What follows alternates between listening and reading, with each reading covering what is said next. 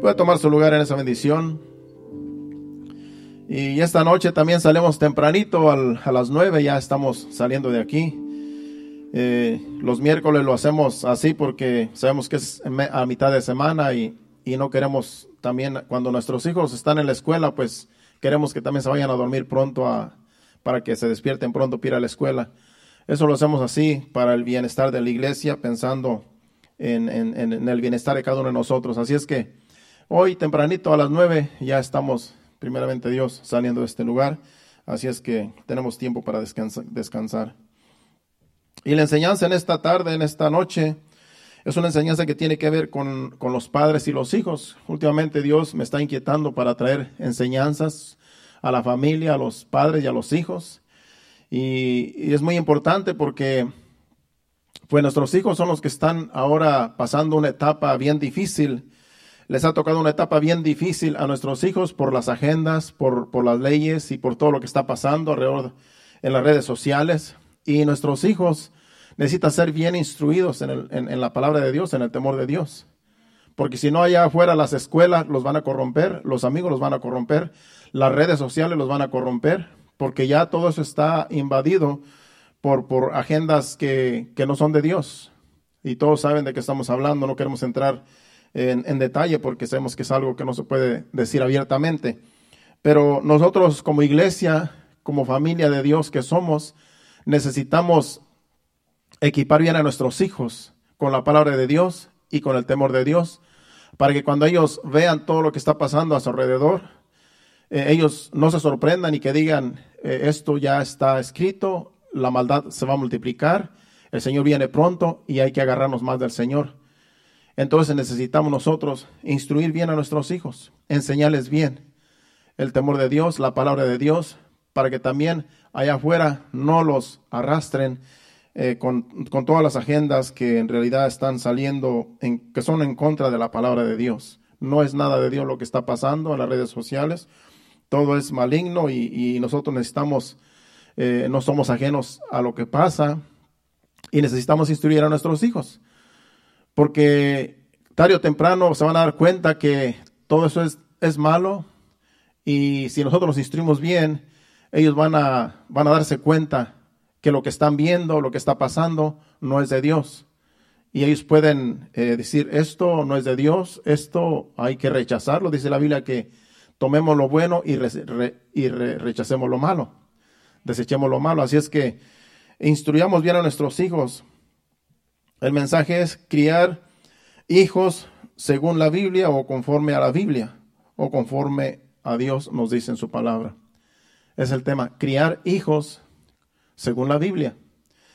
Entonces, eh, de eso va a ser el tema. El matrimonio, según Dios lo estableció, es entre un hombre y una mujer. Y es hermoso y, y se debe de honrar el matrimonio como, como nos dice la palabra de Dios en el libro de eh, eh, Hebreos capítulo 13, versículo 4, dice, honroso sea entre vosotros el matrimonio y el hecho sin mancilla. Honroso sea en todos el matrimonio y el hecho sin mancilla, pero a los fornicarios y a los adúlteros los juzgará Dios. Es honroso el matrimonio, debe ser honroso, hay que honrar el matrimonio. Es lo que dice la palabra de Dios. Entonces, el matrimonio es hermoso y debemos de honrarlo. Cuando un matrimonio, cuando una pareja contrae matrimonio, hay que honrar ese matrimonio, tanto el uno como el otro. El hombre no puede buscar otra, la mujer no puede buscar otro, porque eso es deshonrar el matrimonio. Entonces, ese es un versículo que es para los matrimonios debemos de honrar el matrimonio, porque el matrimonio es establecido por Dios y nosotros somos los que debemos de honrar lo que Dios nos ha dado como ejemplo para esta sociedad. El, hombre, el, matrimonio es entre un hombre y una mujer. Entonces nuestros hijos van a estar viendo cosas eh, aberrantes donde tienen que darse cuenta, eso no está bien. Y entonces ellos tienen que estar con los ojos abiertos cuando nosotros les enseñamos cuando ya están en la edad adolescente, donde ellos pueden entender lo bueno y lo malo, tenemos que decirle, eso no está bien. Eso que tú estás viendo no está bien. Eso que está saliendo no está bien. Para que ellos entiendan que no es de Dios y, y no se dejen contaminar. Porque lo que Dios estableció es perfecto y es honroso, es hermoso, el matrimonio. Y sabemos que cuando hay matrimonio por lo regular, sabemos que también van a venir los hijos. Y los hijos son una bendición, los hijos son un regalo de Dios.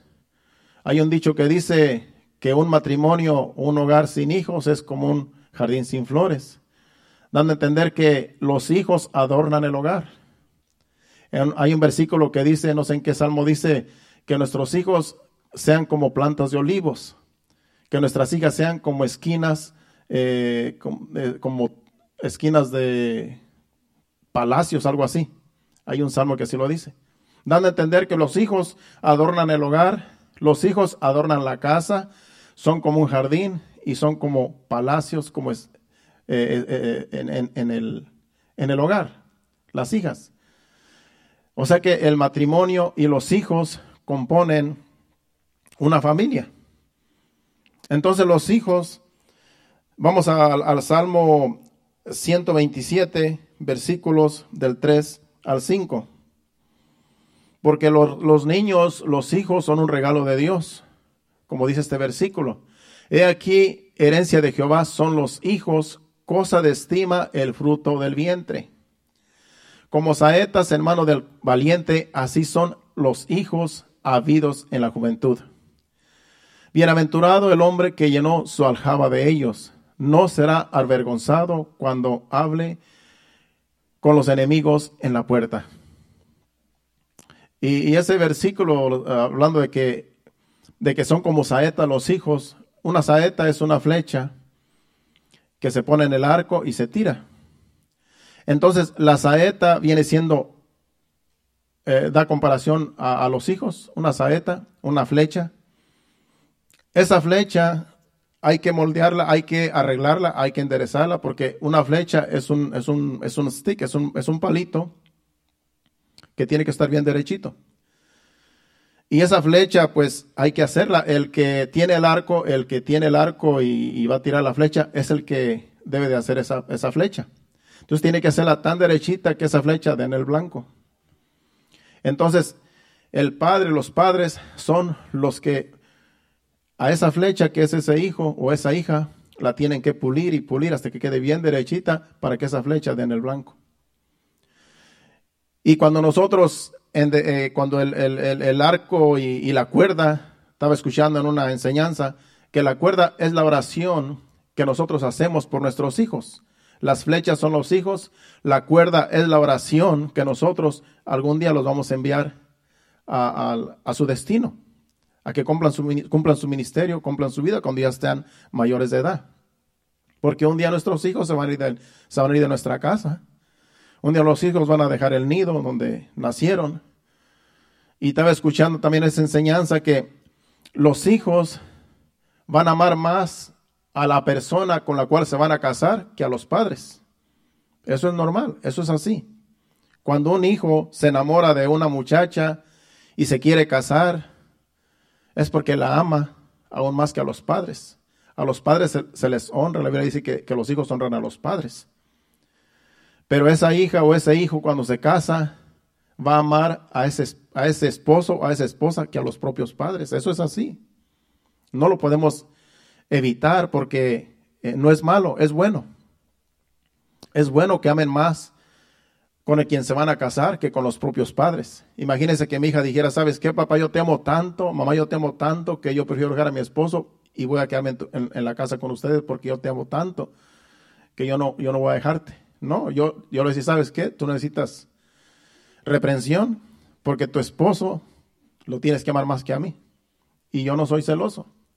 Yo quiero que ame demasiado a su esposo. Yo tengo tres hijas. Que amen demasiado a sus hijos. Y a mí que me dejen, yo como quiera, pues ahí tengo a mi esposa. Vea, ya tengo la mía. Entonces, eh, ya también yo una vez me enamoré y también dejé a mis padres por mi esposa. Es normal. Así es que, eh, padres, no se sientan celosos con los hijos, porque si usted, si usted da celos con su hijo, usted necesita oración. No puede usted tener celos de su hijo o de su hija que se está enamorando. porque eso va a suceder. Tarde o temprano van a dejarnos por alguien que quieren más que a nosotros. Así es que no se ponga celoso, sino antes dele gracias a Dios de que encontró su media naranja y que van a hacer una vida aparte y que ya son las saetas que fueron enviadas. Nosotros eh, con la oración eh, tiramos esa saeta con el, como, el, como la, cuerda, donde primeramente estamos puliendo a la, a la flecha y después la vamos a lanzar. Entonces a nosotros los padres nos toca estar, estarle dando forma a esa saeta, a esa flecha, para que algún día sea enviada. Entonces, si está toda chueca, pues no va a dar en el blanco, se va a ir por otro lado. Entonces tenemos nosotros que trabajar en esa flecha, trabajar en esa, en esa, en, esa saeta, hasta que quede bien pulida y bien, bien derechita para que pueda ser enviada y den el blanco y, y cumpla su propósito, el cual Dios lo ha llamado, Dios lo ha llamado, hablando de los hijos. Así, así de simple. Entonces, es un, salmo muy bonito que, que, habla de los hijos y dice que es herencia de Jehová. Son herencia de Jehová los, los hijos. Porque en realidad tenemos hijos porque es voluntad de Dios, porque Dios nos los ha dado. No porque, claro que nosotros los, los procreamos, tenemos, ¿verdad? Dios él nos dio el privilegio de procrear, pero usted sabe que hay mujeres que son estériles, no pueden tener hijos y ellas quisieran, anhelan tener hijos, pero lamentablemente no pudieron tenerlos, entonces pues pueden adoptarlos. Yo digo, si yo fuera así, pues yo adopto, adopto y ya son mis hijos porque ya son adoptados como que era la iglesia, somos adoptados de Dios, no, éramos, no somos judíos. La iglesia es adoptada, somos adoptados hijos de Dios. Entonces, los hijos que se adoptan también son hijos que vienen a ser nuestros hijos. Así es que no se sienta triste si alguien no puede tener hijos porque se pueden adoptar. Entonces, esa es la bendición de, que Dios nos ha dado. Dios nos ha dado los hijos. Son un regalo de Dios. Vienen de Dios los hijos aunque nosotros los creamos, pero siempre vienen de Dios, porque es voluntad de Dios que vengan al mundo y que nosotros los podamos engendrar. Dios nos ha dado ese privilegio, esa, e, e, virtud, y, pero hay que darle gracias a Dios. No es por mérito nuestro, sino que si Dios no quiere, no se puede. Pero si vienen de Dios, es que son, son regalos de Dios. Vamos, por ejemplo, a a Génesis capítulo 31, perdón, 33, versículo del 1 al 5, donde aquí está hablando, aquí está hablando eh, Jacob. Jacob tenía cuatro mujeres, tenía dos hermanas que se casó con, con, las dos, con Lea y con Raquel, y luego tuvo las, las criadas de ellas, en las, con las cuales tuvo hijos con las cuatro. Ya este, hablamos el otro día un poco acerca de, de esta situación. Pues aquí, porque cuando Jacob huyó de su hogar fue porque su hermano lo quería matar, porque le, le quitó la primogenitura. Sabemos que engañó a, su padre diciéndole que era él, era Esaú para recibir la bendición de Isaac. Y su hermano en realidad estaba cazando un, porque era cazador, una presa para traérsela guisada a su padre para que lo bendijera y le ganó su hermano Jacob porque su mamá Rebeca le dijo, mira, vamos a hacerlo así. Y tú vas y te presentas como si tú fueras su hermano, tu hermano Esaú, y tú recibes la bendición de tu padre. Y así lo hizo por, por consejo de la madre. Todo fue un engaño, así pasó. Entonces tuvo que huir porque Rebeca le dijo, tienes que huir porque tu hermano te quiere matar. Y tuvo que huir, por mucho tiempo estuvo por allá y allá fue donde conoció a Raquel, a Rebeca y a, perdón, a Raquel y a Lea y, a las criadas con las cuales eh, contrajo, o sea, tuvo hijos. Había pasado mucho tiempo y sabía que su hermano lo quería matar. Pero aquí ya viene ya con hijos eh, Jacob, ya viene con hijos y él tuvo que irse a orar antes de encontrarse con su hermano. Tuvo que irse a orar y Dios se le mostró y tuvo una experiencia con Dios en el camino y aquí ya entonces va y se presenta, pero vamos a ver en qué forma se presentó delante de su hermano, porque él tenía miedo de que lo matara, tanto a él como a su familia, a todos sus hijos y a sus, y a sus esposas. Él no sabía eh, la reacción que iba a tener su hermano al encontrarse con él. Él. Estaba más seguro que lo iba a matar. Y él iba con ese temor, pero aquí él le hizo reverencia y, y él este, se postró ante él varias veces. Y vamos a ver lo que sucedió. Dice, alzando Jacob sus ojos, miró y he aquí venía Esaú y los cuatrocientos hombres con él. Entonces repartió él los niños entre Lea y Raquel y las dos siervas. Y puso las siervas y sus niños delante, luego Lea sus, sus niños y a Raquel y a José los últimos. Dice, y él pasó delante de ellos y se inclinó a tierra siete veces hasta que llegó a su hermano. Pero Esaú corrió a su encuentro y le abrazó y se echó sobre su cuello y le besó y lloraron. Dice el otro versículo, el 5. Y alzó sus ojos y vio a las mujeres y a los niños y dijo, ¿quiénes son estos? Y él respondió, son los niños que Dios ha dado a tu siervo. Ve aquí como aquí dice, son los niños que Dios ha dado a tu siervo. Bien pudo haber dicho, bueno, son los niños que engendré en esas cuatro mujeres. Son los niños que tuvimos. Como a veces decimos, no, pues yo tengo tres hijas. Pero casi nunca decimos, no, pues Dios me dio tres hijas. Pero así debe de ser. Dios me ha dado tres hijas. Así dijo aquí eh, Jacob. Estos niños son los niños que Dios me ha dado, dándole la gloria a Dios, diciendo que de Dios vienen los hijos.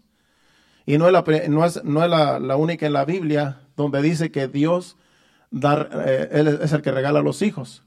Vamos ahora a más adelante, el mismo capítulo, el mismo libro, pero al, al, al capítulo 48, versículo 8 y 9, donde también, más adelante también José le presenta, ya cuando sabemos la historia de José, y aquí está Jacob, ya anciano, y aquí le presenta a sus hijos José. Dice, y vio Israel, que era Jacob, los hijos de José, y dijo, ¿quiénes son estos? Y respondió José a su padre, son mis hijos que Dios me ha dado aquí. Y él dijo, acércalos ahora a mí y los bendeciré. ¿Qué dice ahí José? Son los hijos que Dios me ha dado. Son los hijos que Dios me ha dado. Son los el regalo, los regalos, el regalo que Dios me ha dado como hijos. Así es que vemos que los, los hijos vienen de Dios, son un regalo de Dios, y tenemos nosotros que reconocer que vienen de Dios. Son un regalo de Dios, son una bendición, los hijos. Entonces, los hijos deben ser enseñados, instruidos, corregidos y, disciplinados en el hogar. En las escuelas les van a enseñar los maestros cierta educación, pero lo principal y el carácter de cada niño debe de enseñársele en el hogar. En el hogar es donde se le enseña el carácter, el temor a Dios, eh, las, las, las buenas costumbres y todo lo que Dios, como Dios nos enseña en su palabra, que debemos de instruir a nuestros hijos, todo es en el hogar. En la escuela se les va a enseñar lo que ellos enseñan, lo que dicen los libros. Los maestros se basan a un libro donde ellos enseñan a los niños, los educan como dicen los libros, y eso es lo que ellos hacen. Pero en la, en la casa, en el hogar, nosotros los padres somos los maestros donde nuestros hijos los vamos a instruir, como dice la palabra de Dios, con en el temor de Dios, con la enseñanza que dice la Biblia, que es el manual, cómo debemos de enseñar a nuestros hijos, instruirlos, educarlos. Entonces, de acuerdo a la educación que les demos a nuestros hijos en el hogar, así van a ser nuestros hijos cuando crezcan. Si nosotros no les ponemos atención a nuestros hijos y los dejamos que crezcan como ellos quieran crecer, pues van a crecer mal. Entonces nuestros hijos necesitan ser instruidos, ser corregidos, ser enseñados en la casa, en el hogar.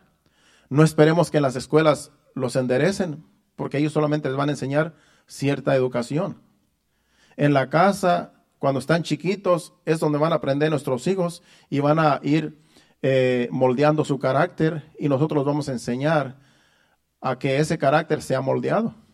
el carácter que cada uno de nuestros hijos tiene.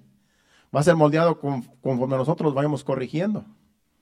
Entonces es una tarea muy, es una responsabilidad muy, eh, es una gran responsabilidad, pero es un, pero Dios nos ha dado las herramientas porque todo está en la Biblia. Dios nos ha dado el privilegio de tener los hijos, de darnos los hijos. Entonces nosotros ahora tenemos una gran tarea de que nuestros hijos sean bien instruidos.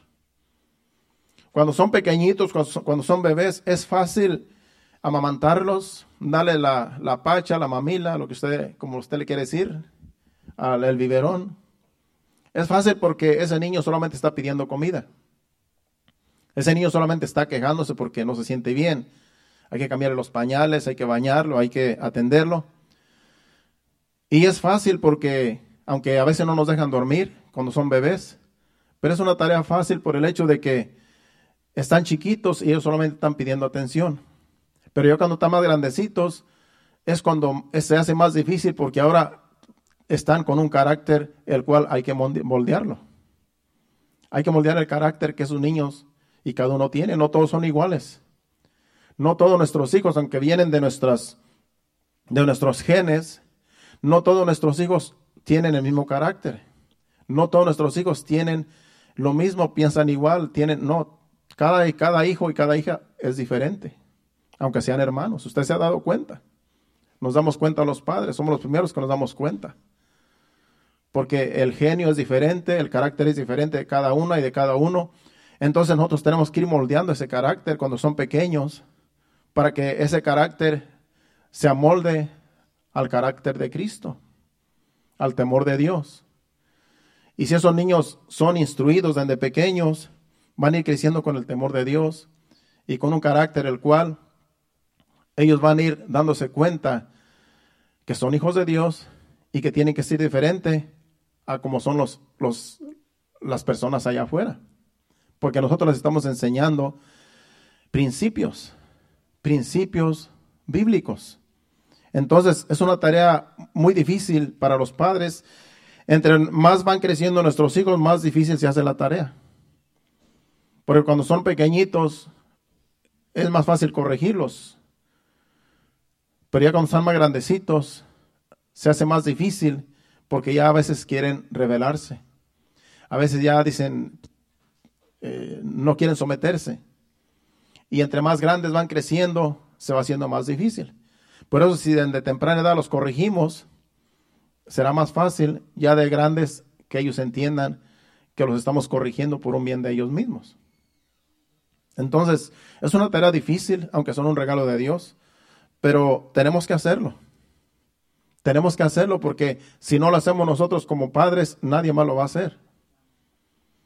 Como digo, los, en las escuelas los maestros hacen un trabajo, pero nosotros hacemos el trabajo principal, que en el hogar es donde se moldea el carácter de los hijos. Anteriormente en las escuelas eran diferentes a las escuelas de ahora. En las escuelas de nuestros tiempos, todavía los maestros corregían a, nuestros, a los niños en las escuelas. Todavía si los, si los, eh, si los niños en las escuelas se portaban mal, todavía los maestros tenían, les dábamos, o los padres les daban el derecho a corregirlos. Yo recuerdo que cuando yo estaba en la primaria, eh, nos decían, les decían nuestros padres a los maestros, si mi hijo se porta mal, dele unos barazos, dele con la regla. Y así eran todos los padres. En aquellos tiempos, estamos hablando en los años 70s, 80s. Y ahora pues no sé cómo será ahí en México. Pero en aquel tiempo todavía se les daba autoridad a los, a los maestros de que corrigieran a nuestros hijos si nuestros hijos se portaban mal en la escuela. Porque en la escuela, acuérdense, con los demás hijos a veces se peleaban. Entonces los, los maestros hacían, hacían el papel de padre ahí en la escuela. Si algún niño se portaba mal, tenía que eh, eh, tener una varita ahí para castigar al niño. Yo recuerdo todavía. Yo recuerdo que, pues yo en ese tiempo, pues no me gustaba la escuela. Y era otra cosa con nuestros padres, como éramos muchos, nuestros padres no nos exigían que fuéramos a la escuela, en mi caso.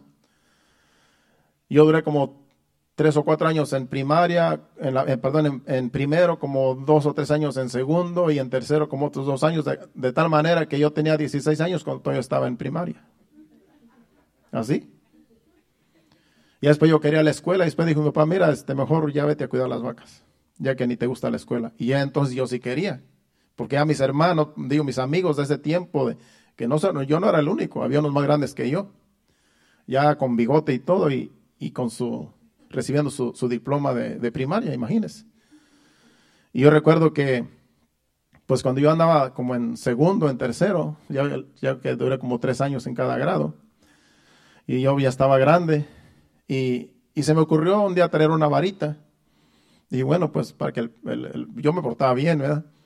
Para que el, maestro les pegara a los, a los que se portaban mal, y yo pues para agraciarme con el, con el maestro, eh, hay un árbol que, que da una, unas varitas muy delgaditas, muy, muy derechitas, le llaman palo dulce. Y yo, y yo este, pues andaba en el, en el cerro y, yo vi una varita así bien, bien derechita, dije, ah, de aquí voy a, voy a llevarle una varita al, profesor, dije yo, pues para agraciarme con él, ¿verdad? Yo creo. Pues esa fue mi, mentalidad de, chamaco. Y yo recuerdo que la varita le, le quité la cascarita, la puse bien, y después se me ocurrió pintarla. Yo supuestamente para darle un regalo al, maestro.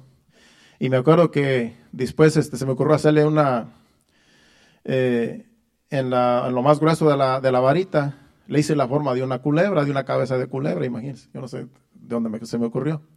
Entonces le hice la forma de una culebra, de una coralillo, no sé los que conocen las coralillas, son unas culebras delgaditas eh, con cuadritos, eh, rojos y negros y creo que blancos.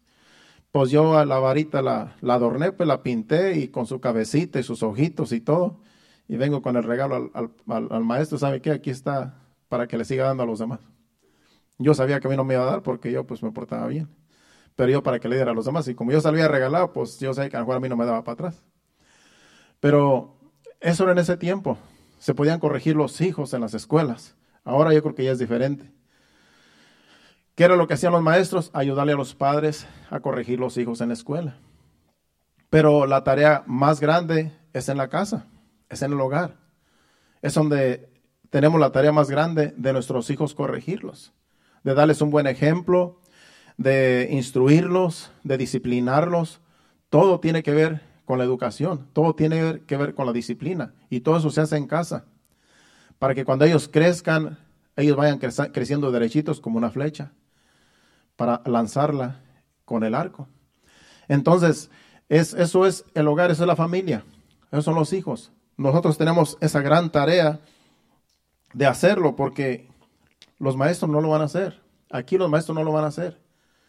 Y mayormente ahora con la agenda que, que tenemos ahora es más difícil porque ya en las escuelas les enseñan, pues tú vas a hacer lo que tú quieras. Eso le dicen a nuestros hijos. Lo que tú quieras, eso es lo que tú vas a hacer. No, nosotros en la, casa tenemos que decirle, tú eres una señorita, tú eres un varoncito. Tú vas a ser una señorita siempre y siempre vas a ser una señorita. Tú vas a actuar como una señorita, tú vas a actuar como un jovencito, un varón, tú eres un varón. Y siempre hay que estarles enseñando, tú eres una hembra, tú eres una jovencita, tú eres una princesita, tú eres un varoncito. Siempre hay que estarles enseñando a nuestros hijos porque si no la agenda que está ahora por todo es en todo el mundo, los va a contaminar.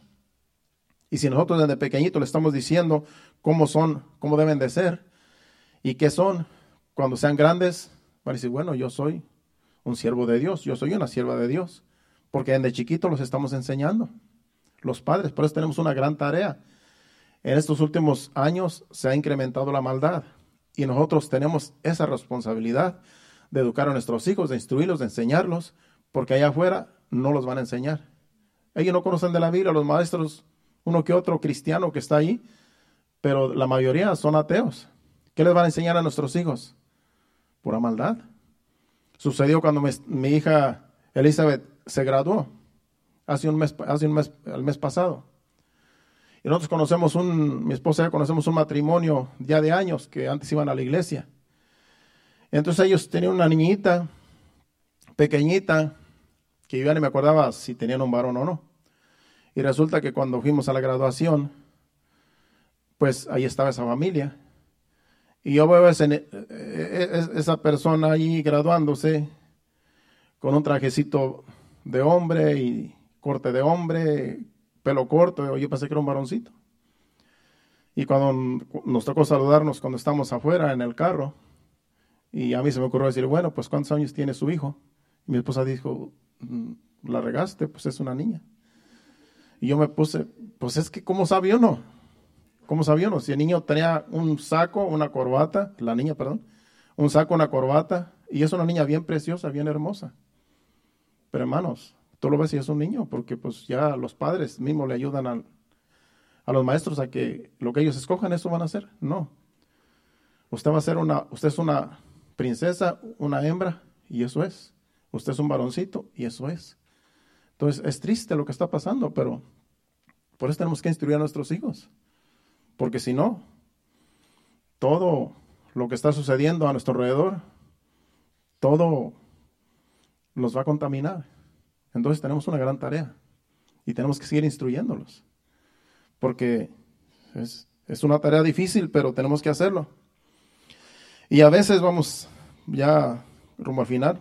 A veces eh, sucede que cuando nosotros, aunque instruyamos mucho, aunque a nuestros hijos los instruyamos en el temor de Dios, los instruyamos con buenos principios, los instruyamos, los eduquemos, a como dice la palabra de Dios, a veces con todo y eso se nos descarrían. Con todo y eso a ratos van al mundo, con todo y eso hacen lo que quieren, aunque sean bien instruidos. Pero no se desanime, no se ponga triste, porque si usted hizo un buen trabajo con su hijo y con su hija, no le debe de dar pesar, porque usted, usted tiene en su conciencia que usted educó a su hijo y a su hija, que usted le dio buenos ejemplos, y si no quisieron seguir los ejemplos, no es culpa suya. Lo que necesitamos es estar orando por ellos, orar por ellos, y Dios, como es fiel, misericordioso y clemente, tarde o temprano va a tratar con ellos. Es lo que nos toca a nosotros. Pero si usted le dio una buena educación, buenos principios, usted, eh, buen ejemplo, le dio buen ejemplo a sus hijos, no se ponga triste si sus hijos se le, descarrían. Oremos por ellos. Oremos siempre por ellos. Y tarde que temprano, Dios tratará con ellos. Esa es, esa es mi, mi confianza en Dios. Porque si desde pequeños los instruimos, no perdimos el tiempo. No perdimos el tiempo con ellos. Y Dios es poderoso para tratar con cada persona y para salvar a cada, a cada uno, cuando ya estamos predestinados a la salvación.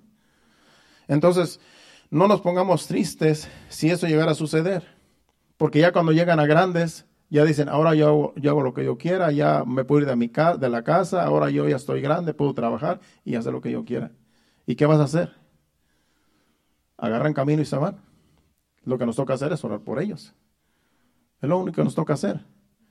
Pero, si, pero la conciencia está, está en nosotros tranquila de que hicimos un buen trabajo.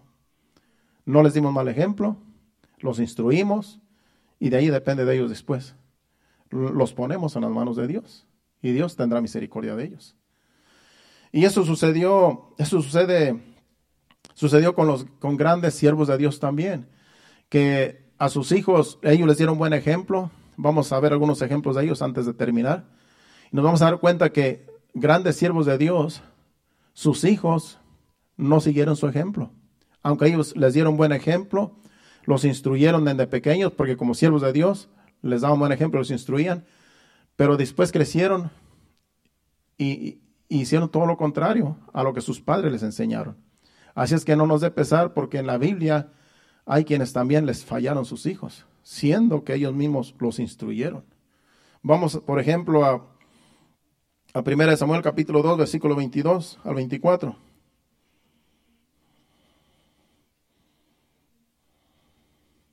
Un ejemplo ahí de los hijos de Elí. Elí era un sacerdote antes de que cuando nació Samuel. Después Samuel fue el sacerdote porque Elí el realidad hizo un buen trabajo. Pero vamos a ver cómo eran los hijos de Elí. Dice, pero Elí era muy viejo y oía de todo lo que sus hijos hacían con todo Israel y cómo dormían con las mujeres que velaban a la puerta del tabernáculo de reunión. Y les dijo, ¿por qué hacéis eh, cosas semejantes? Porque yo oigo de todo este pueblo vuestro malo proceder. No, hijos míos, porque no es buena fama la que yo oigo, pues hacéis pecar al pueblo de Jehová. ¿Qué estaban haciendo estos hombres? Eran sacerdotes, ministraban en la presencia de Dios, pero eran malos. Versículos antes de esos versículos dice lo que, todo lo que hacían. Aquí solamente está diciendo que dormían con las con mujeres en el templo, en el, tabernáculo. Era como una especie de, de templo así como este. Entonces eran malos estos hijos, pero Elí era el sacerdote, era el que les supuestamente los instruyó y llegaron a ser sacerdotes, pero no siguieron su ejemplo. Eran malos con el pueblo y el pueblo se daba cuenta que eran pecadores. Entonces, aunque les haya dado un buen ejemplo, ellos fueron malos después. Entonces, no vamos a culpar tanto al, papá de ellos, a Elí, sino que ellos fueron malos después. Otro ejemplo lo tenemos con, Samuel, a mismo Samuel, el que sustituyó a Elí, le sucedió con sus hijos. Vamos a 1 Samuel capítulo 7, versículo del 15 al 17. Él tuvo dos hijos, Samuel. Y ese era tremendo. Aquí vamos a ver quién era Samuel y qué era lo que hacía.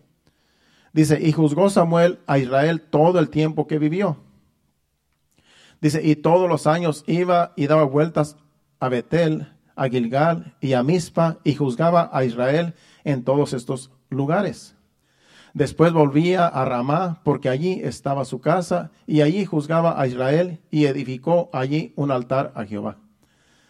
Estos versículos dicen lo que era Samuel. Era un sacerdote y era un juez. Era de buen testimonio ante el pueblo. Era, eh, era el representante de Dios para el pueblo. Era tremendo líder, tremendo hombre de Dios un padre ejemplar, que era el mejor, que daba ejemplo porque era sacerdote y era juez de Israel. Ese era Samuel.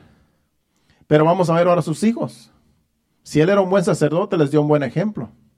Pero vamos a ver sus hijos, cómo eran sus hijos. Y vamos a ver que sus hijos no siguieron el ejemplo. Vamos ahora al capítulo 8, versículo del 1 al 3.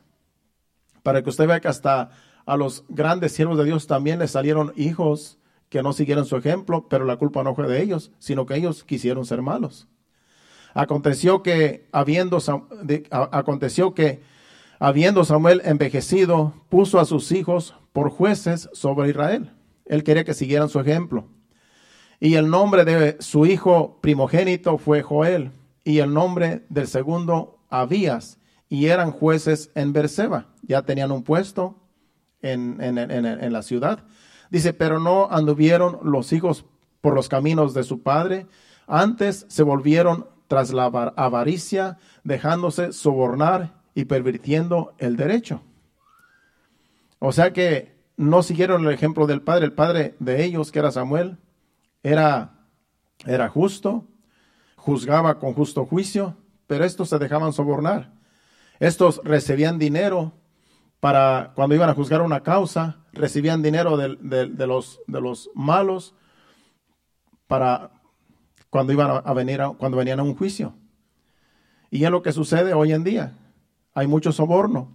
La gente compra la justicia, con dinero compran la justicia y, y por eso no se puede ahora gobernar, porque hay mucha injusticia, hay mucho soborno. Pues así estaban estos hijos de, de Samuel, pero, él era diferente, él era justo, pero no siguieron su ejemplo. La avaricia, el dinero les llamó la atención y prefirieron ser injustos para, para juzgar a Israel. Así es que el pueblo dijo, no, no podemos contar con ellos. Ellos no siguen tu ejemplo. Así es que, aunque les dio un buen ejemplo, no siguieron el ejemplo de su padre. Entonces, ahí vemos este ejemplo donde no tenemos que sentirnos mal cuando a veces nuestros hijos no quieren seguir el ejemplo que les damos. Pero de, ellos depende, porque si usted les da buen ejemplo, no le van a reprochar el mal ejemplo que le haya dado. Así es que nosotros tenemos que hacer nuestro trabajo y nuestros hijos, depende de ellos si van a obedecer o no. Como quiera la bendición va a ser para ellos si son obedientes. Pero usted no va a cargar con la culpa, porque usted hizo un buen trabajo como padres. Otro ejemplo lo tenemos en Job capítulo 1, versículo del 4 al 5.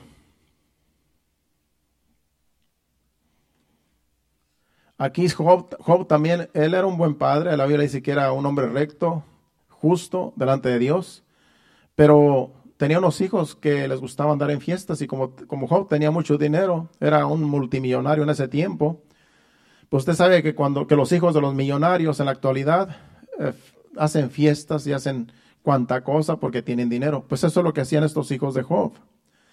Dice que iban sus hijos y, había, y hacían banquetes en sus casas, cada uno en su día, y enviaban a llamar a sus tres hermanas para que comiesen y bebiesen con ellos. Y acontecía que habiendo pasado en turno los días del convite, Job enviaba y los santificaba y se levantaba de mañana y ofrecía holocaustos conforme al número de todos ellos, porque decía Job, quizá habrán pecado eh, mis hijos y habrán blasfemado contra Dios en, su, en sus corazones. De esta manera hacía todos los días. Vemos aquí un hombre fiel, un hombre justo delante de Dios pero tenía sus hijos que les gustaban fiestar. Y él tenía que hacer sacrificios continuamente delante de Dios para que Dios perdonara sus pecados. Es como nosotros tenemos nuestros hijos y si nuestros hijos no andan bien, ¿qué es lo que hacemos? Irnos de rodillas. Señor, ten misericordia. Ten misericordia de mi hijo, ten misericordia de mi hija, donde quiera que esté, Señor. Eso es lo que hacía Job.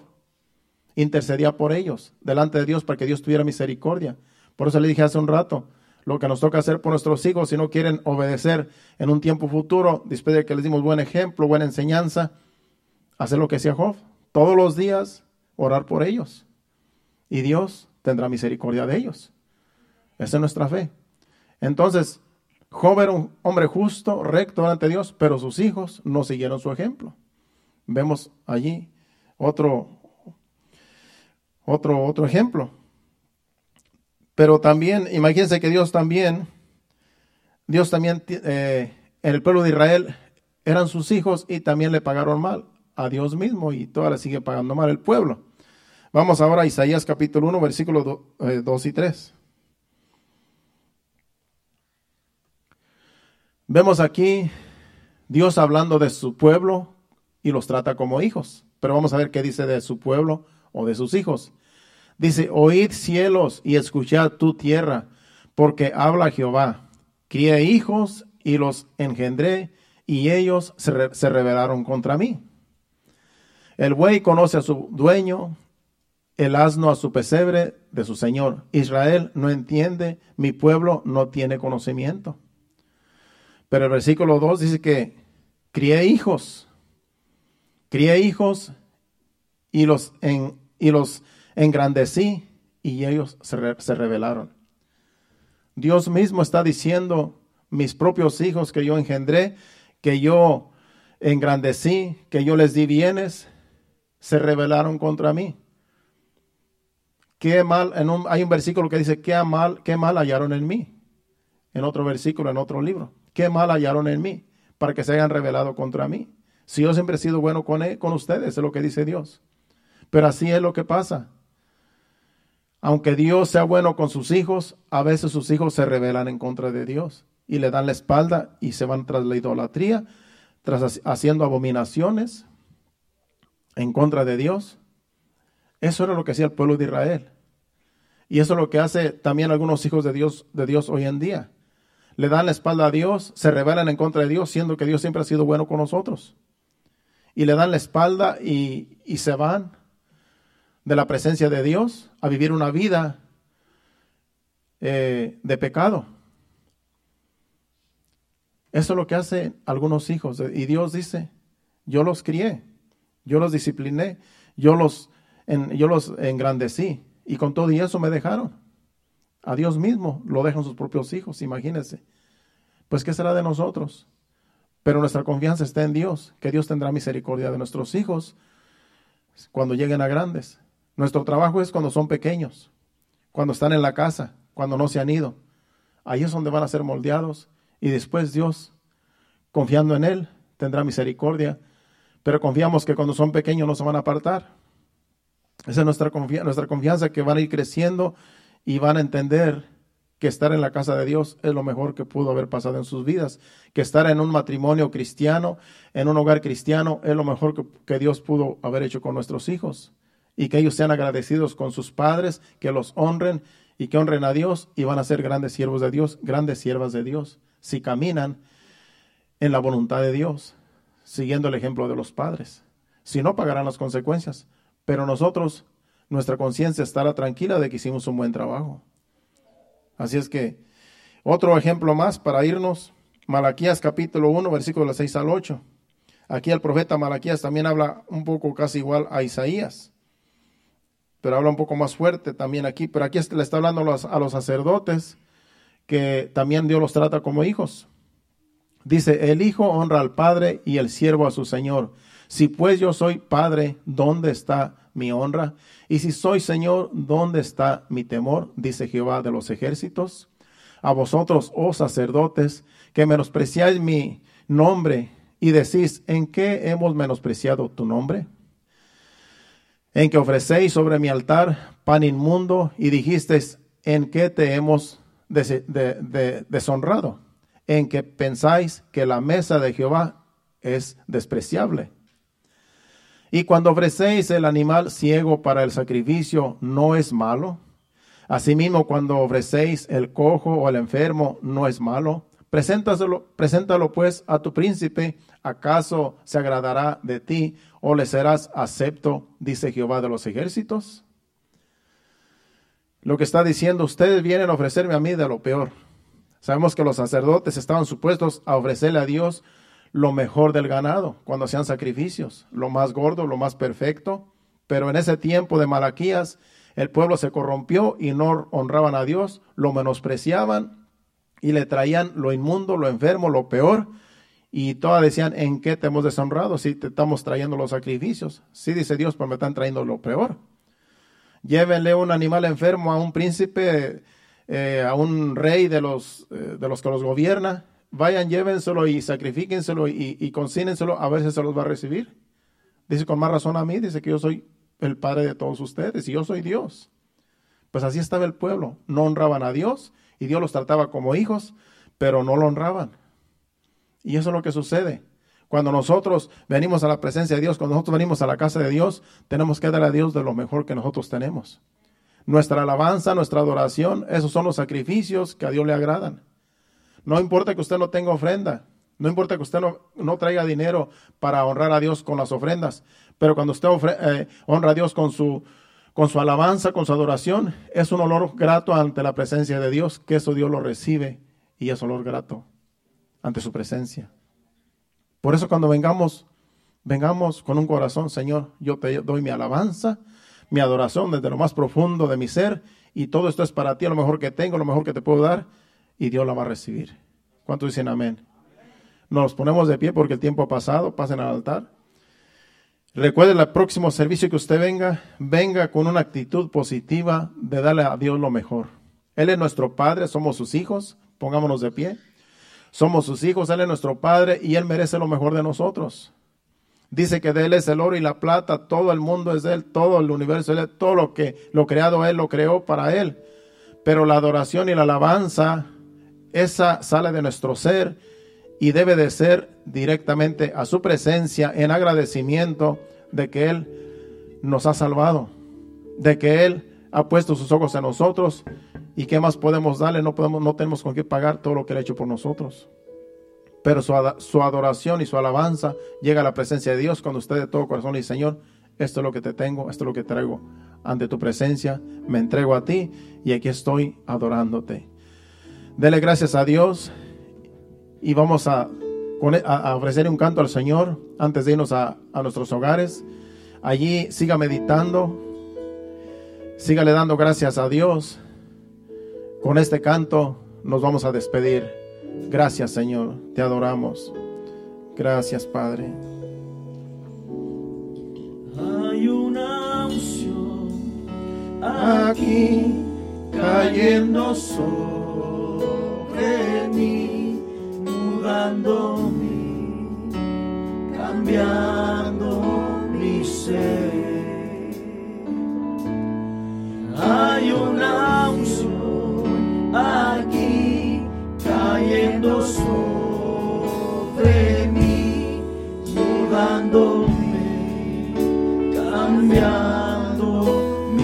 Mi espíritu y mi alma se está llenando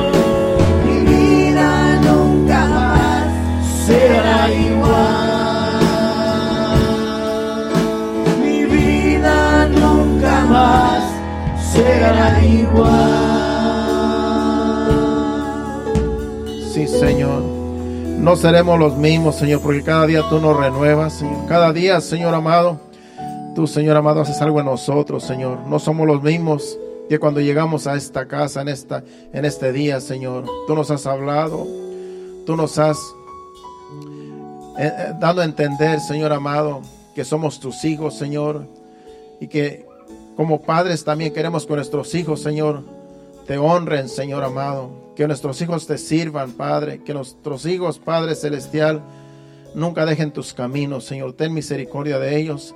Si hay algunos que están apartados, Señor, te pedimos que tú, Señor, trates con ellos, Señor. Que vuelva su corazón a ti, Señor amado, y que pronto, Señor amado, puedan buscar tu rostro, Señor amado, voluntariamente, Señor, sin que tengamos que decirles Señor, nada, Señor que tú trates con ellos, Señor amado, donde quiera que estén. Y sobre todo, Señor, ten misericordia de ellos y guárdalos, Señor amado. Guarda sus pasos, sus pensamientos, Señor amado, sus acciones, Padre. Padre Celestial, ten misericordia, Señor. Y ayúdanos, Señor, a seguir moldeando los que tenemos en casa, Señor. Los que aún están pequeños, Señor. Ayúdanos, danos sabiduría, danos entendimiento, Padre. Y que por medio de tu palabra, el Espíritu Santo, Señor, tú nos dirijas, Señor amado, para bien de ellos, Señor y que cuando lleguen a grandes, Señor, nunca se aparten de tus caminos, como dice Proverbios 22, Señor amado. Te lo pedimos en el nombre de Jesús. En tus manos los ponemos, Señor. Ahora, Señor amado, nos vamos a despedir, no de tu presencia, sino de este lugar, pidiéndote, Señor, que nos lleves con bien, Señor, a nuestros hogares, a cada uno, Señor, cada matrimonio, Señor, cada joven, cada varón, Señor amado, cada dama, Señor. Te pedimos que nos lleves con bien, Señor, a cada uno, a nuestros hogares, y que tú des descanso, Señor en esta noche a cada uno también. Te lo pedimos en el nombre de Jesús. Llévanos con bien. Amén y amén. Dios le bendiga. Estamos despedidos aquí el viernes a las 7.30. Dios le bendiga. Acuérdense. Ya el viernes estará el hermano Héctor, hermana Marlene con nosotros. Gracias hermano Miguel. Gracias, ha sido gran ayuda, gran bendición. Esperemos que en otra ocasión pues también, ¿verdad? Nunca sabemos que sigas también ahí. Eh, otro día que no sea la primera vez. Amén. Dios les bendiga a cada uno de ustedes y hasta el viernes.